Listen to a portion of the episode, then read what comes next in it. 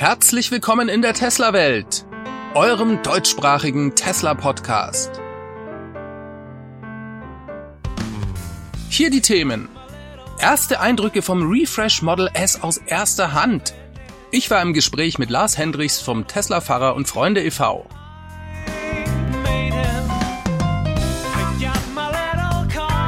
Mein Name ist David und dies ist die Folge 264.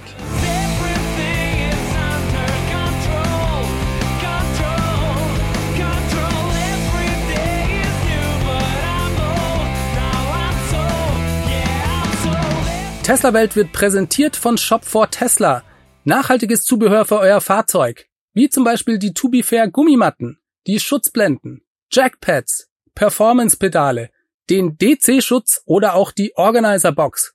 10% Rabatt bekommt ihr mit dem Code TeslaWelt. Link gibt's unten in der Beschreibung. Ja, hallo und herzlich willkommen zusammen in der Tesla-Welt. Schön, dass ihr wieder eingeschaltet habt. Ich habe hier heute einen Gast für euch und zwar ist das der Lars vom Tesla Owners Club Tesla-Fahrer und Freunde e.V. Und wir wollen heute über das neue Model S sprechen, das ja derzeit bei uns in Deutschland erste hocherfreute Besitzer findet. Ja, Lars, schön, dass du da bist. Erstmal herzlich willkommen. Ja, hallo David, danke, dass äh, du mich äh, eingeladen hast. Wir sprechen heute über das neue Plaid Model S beziehungsweise das Model S Long Range, denn du warst am Wochenende auf einer Veranstaltung in Belgien und konntest als einer der allerersten Personen hier in Europa sozusagen das neue Fahrzeug dir mal genauer anschauen. Vielleicht erklärst du uns erstmal, auf was für einer Veranstaltung du warst und warum dort ein neues Model S Long Range stand. Ja, gerne. Also ähm, genau, ich war zur zum zehnjährigen Jubiläum des Tesla Owners Clubs Belgien gewesen. Und dort gab es eine Geburtstagsfeier in der Nähe von Brüssel. Zu der waren sowohl die ganzen Mitglieder des äh, Owners Clubs Belgien eingeladen, aber auch äh, von den europäischen Tesla Owners Clubs jeweils ähm, Präsidenten, Boardmitglieder oder andere Abgesandte. Und in diesem Rahmen haben wir uns halt, bevor es zum offiziellen Abendprogramm ging, erstmal getroffen und haben so untereinander erstmal besprochen, einige Themen, was wir jetzt in den nächsten Jahren oder Monaten angehen wollen, Events, die wir vielleicht gemeinsam machen wollen, wie zum Beispiel ein Winterfahrtraining in Norwegen oder, oder andere spannende Geschichten. Und danach war dann halt die Feier gewesen und dort gab es dann auch noch drei besondere Gäste, nämlich Mitarbeiter von Tesla, die jeweiligen Country Manager ähm, der Region und der Sales Manager ähm, hat halt an diesem Tag ein Tesla Model S Long Range aus Amsterdam mitgebracht. Also brandneu. Gibt im Moment nur eine Handvoll dieser Modelle hier, ähm, die überhaupt zugelassen sind. Und ähm, das Auto war offen wir durften mit dem Auto quasi spielen, ist allerdings nicht vom Fleck bewegen, aber ansonsten alles ausprobieren ähm, und uns das halt im Detail angucken, fotografieren, Videos machen und das haben wir uns natürlich nicht nehmen lassen. Das kann ich mir vorstellen. Jetzt will ich natürlich gleich von dir genau wissen, wie das neue Fahrzeug ist, aber vielleicht können wir vorher noch mal ein bisschen Revue passieren lassen, wie denn das überhaupt mit dem Model S und dem neuen Model X auch gelaufen ist bei Tesla, denn Tesla hat ja den Refresh schon vor sehr langer Zeit durchgeführt. Das war im Frühjahr 2021. Da wurde eben offiziell dieser Refresh angekündigt. Im Juni 2021 gab es dann das erste Delivery-Event mit den 25 ersten Auslieferungen von Tesla Model S Plaid waren das damals. Und Tesla hat das Ganze groß gefeiert und seitdem nur Fahrzeuge in den USA ausgeliefert, denn die Nachfrage ist derart gewaltig, dass sie einfach bisher es nicht geschafft haben, hier noch Fahrzeuge ins Ausland zu schaffen, obwohl sie inzwischen sogar schon über 95.000 Model S und Model X produziert haben von dem Refresh-Modell.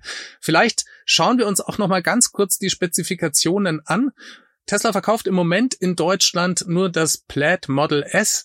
Das Long Range, das du ja gesehen hast, das kann man gar nicht ja, mehr bestellen. Das kommt erst 2023 wieder, denn auch da ist einfach die Nachfrage nach dem Plaid vermutlich jetzt erstmal höher und sie haben nicht so viele Fahrzeuge und bedienen erstmal die Plaid-Kunden. Vielleicht nochmal zu den Grunddaten. Das ist ja schon allerhand, was Tesla hier bietet. 600 Kilometer Reichweite, 322 kmh und 2,1 Sekunden von 0 auf 100. Das ist einfach schon der Hammer. Man hat hier 1020 PS unterm Hintern.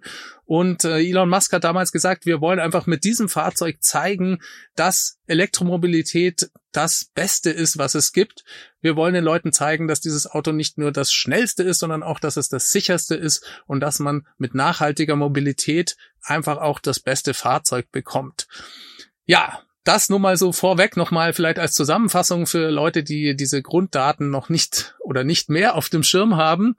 Und ähm, jetzt wollen wir natürlich von dir genauestens hören, wie ist es im Fahrzeug zu sein. Das Innenleben des Fahrzeugs ist ja komplett überarbeitet worden. Wir haben hier ganz viele neue Dinge und vielleicht können wir erstmal mit dem äh, ja, vielleicht der, der größten Änderung anfangen, und zwar mit dem Yoke Lenkrad. Das ist ja wirklich auch ein Hinschauer und ein Aufreger vielleicht für den einen oder anderen gewesen. Du hattest das schon mal in deinem Model Y. Das musst du uns auch noch mal erzählen. Genau, richtig. Ähm, ich hatte mal einen Probe-Yoke äh, in meinem Model Y, was quasi als Prototyp diente für einen namhaften Hersteller, die testen wollten, wie fährt es sich damit und gibt es einen Bedarf auf dem Markt äh, für dieses Lenkrad als Aftermarket-Zubehör. Ähm, ich habe das Lenkrad auch als sehr gut empfunden und hatte äh, sehr große Freude damit zu fahren. Das Problem für den Hersteller war aber dann, dass sie gesagt haben, um dieses Lenkrad legal auf dem deutschen Markt als Aftermarket-Teil anzubieten, müssten sie nachweisen, dass auch die Airbag-Funktionalität damit vollgegeben ist äh, was im Zweifel heißt, man müsste ein bis zwei Autos crashen. Und das für ein Zubehörteil, was vielleicht dann 300 bis 500 Euro kostet, das hat sich dann am Ende nicht rentiert. Deswegen hat man die Idee leider verworfen.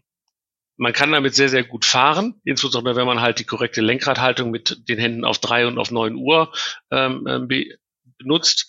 Und im Zweifel, wenn man zum Beispiel enge Kurven fahren will, ist mein Tipp immer, das Lenkrad unten anzufassen, weil dann kannst du einmal quasi die komplette Umdrehung machen, ohne dass du umgreifen musst. Und damit kannst du wunderbar mit diesem Lenkrad fahren.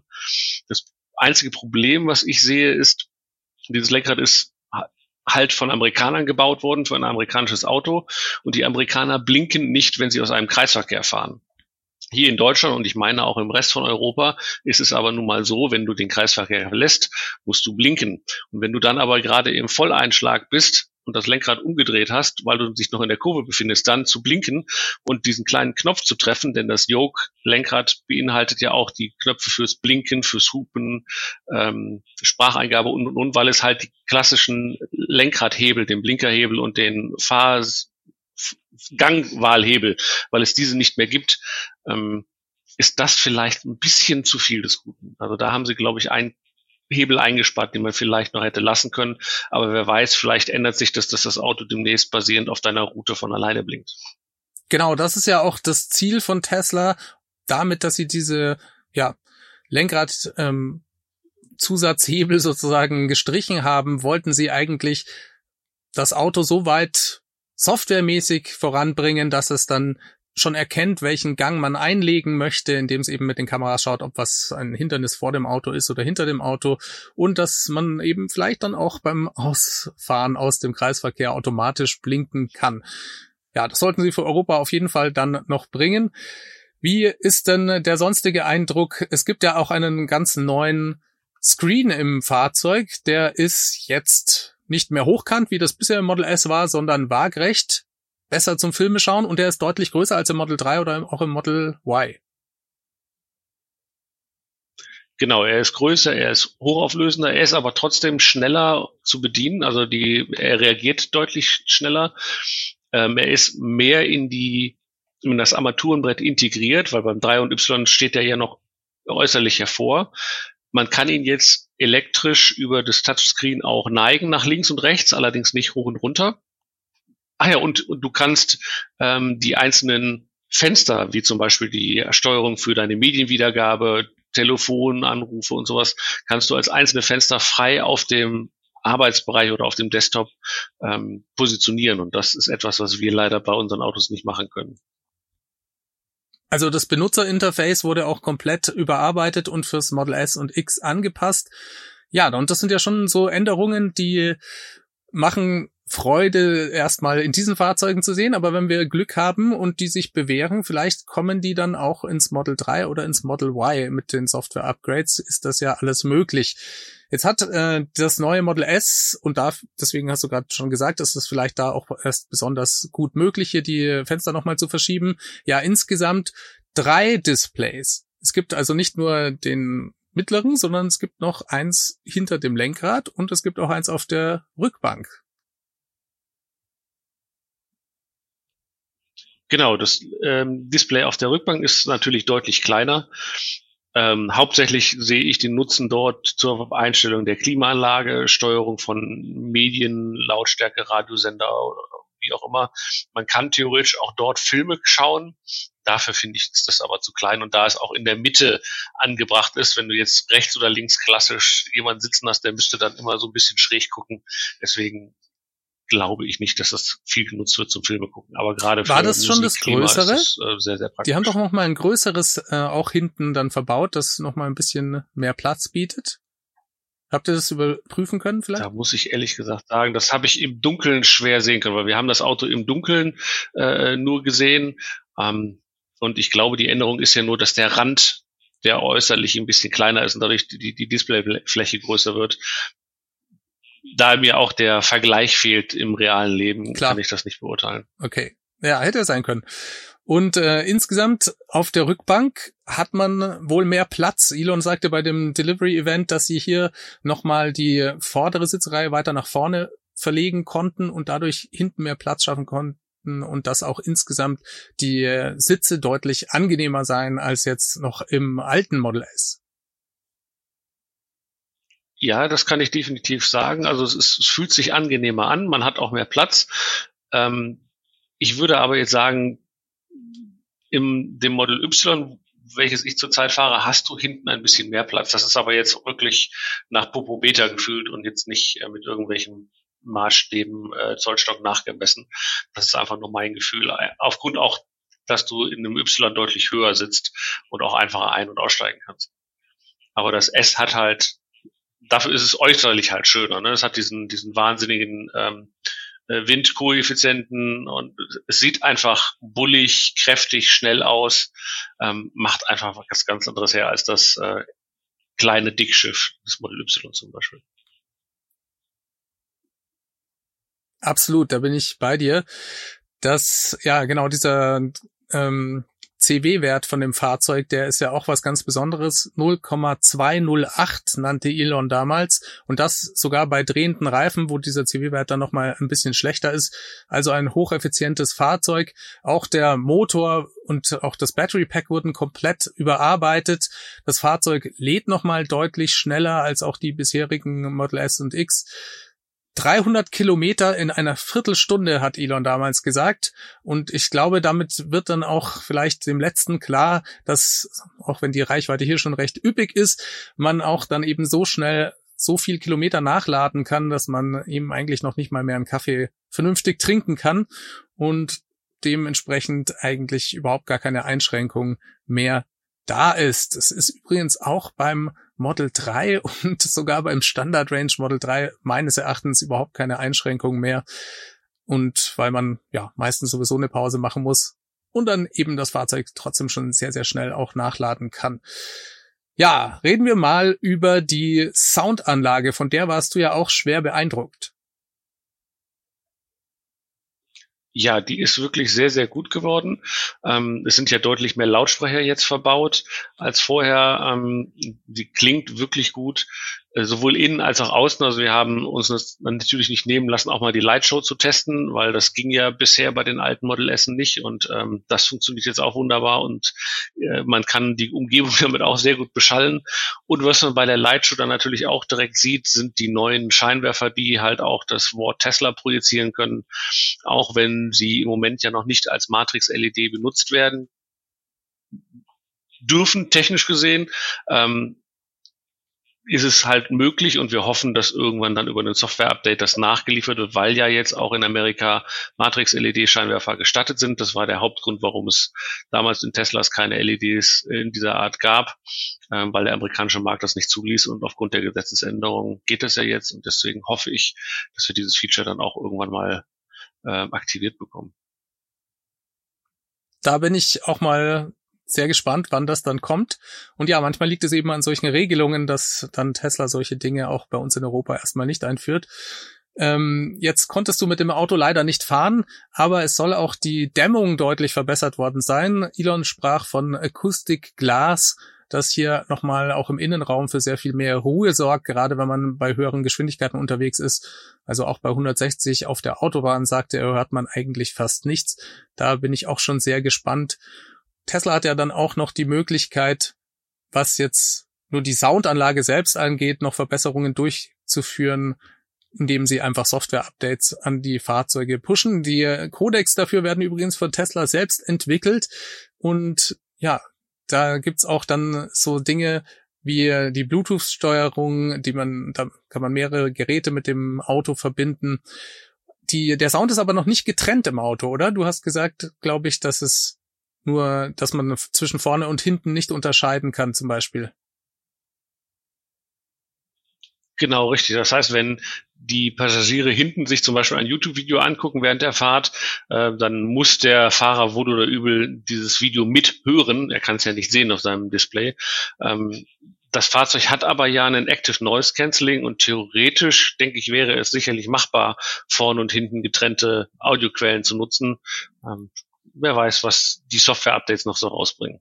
Ja, da hat Tesla natürlich alle Möglichkeiten. Ich meine, er kann natürlich den Sound einfach nur ganz nach hinten stellen. Ist die Frage, ob das Active Noise Cancelling ihm dann wirklich Ruhe auch vorne verschafft. Ne? Das müsste man auch mal ausprobieren. Auch eigentlich eine sehr spannende ja. Frage, finde ich.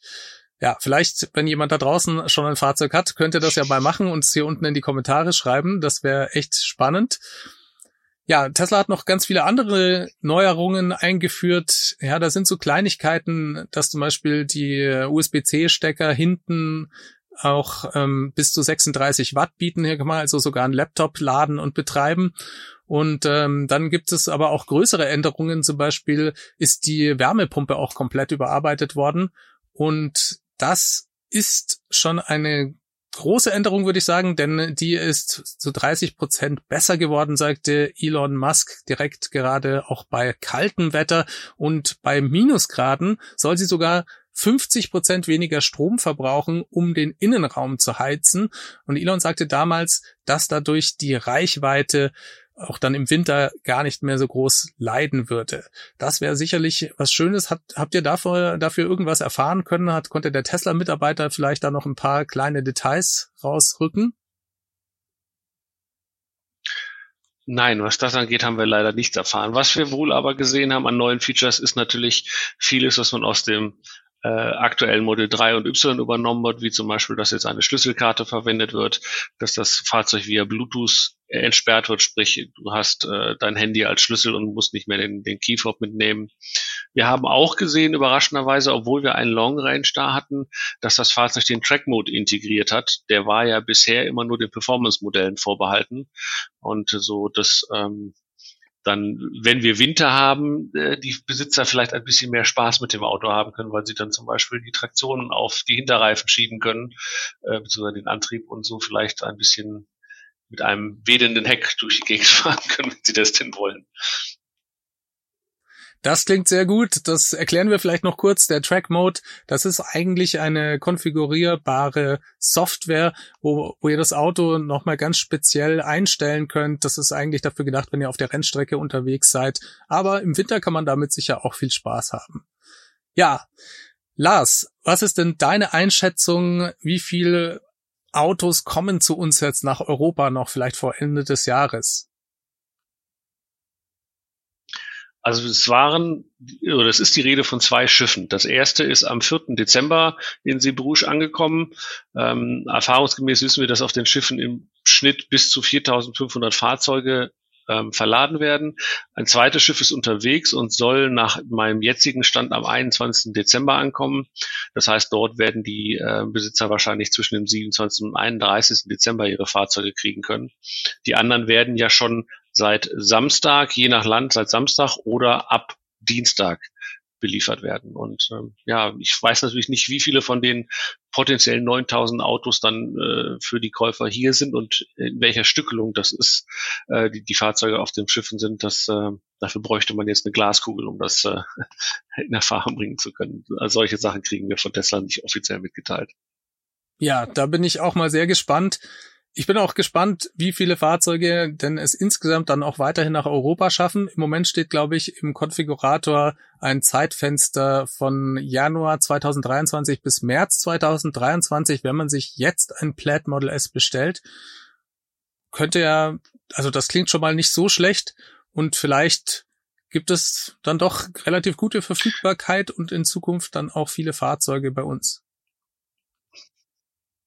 Ja, ich denke, es werden noch ein, zwei ähm, potenzielle Vorbesteller ähm, auch kurzfristig einen Anruf kriegen, denn die Erfahrung zeigt, weil das Auto ja schon seit ja, zwei Jahren quasi nicht mehr ausgeliefert wird und es Leute gibt, die wirklich schon seit zwei Jahren warten, ähm, einige Besteller aber aufgrund dieser langen Zeit abgesprungen sind, weil sie sich schon ein anderes Auto geholt haben oder halt jetzt, wo von Tesla der die Erinnerung kommt, hey, da kommt ein Auto an und sie aber jetzt sich doch schon was anderes gekauft haben.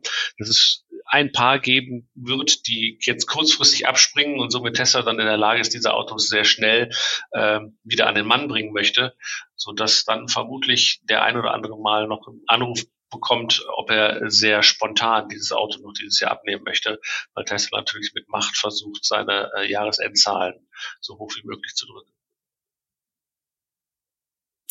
Absolut. Und du bist ja auch einer davon, denn du hattest früher auch mal ein Model S, glaube ich, reserviert und konntest dann aber nicht mehr warten und hast dann doch noch ein Model Y dir geholt.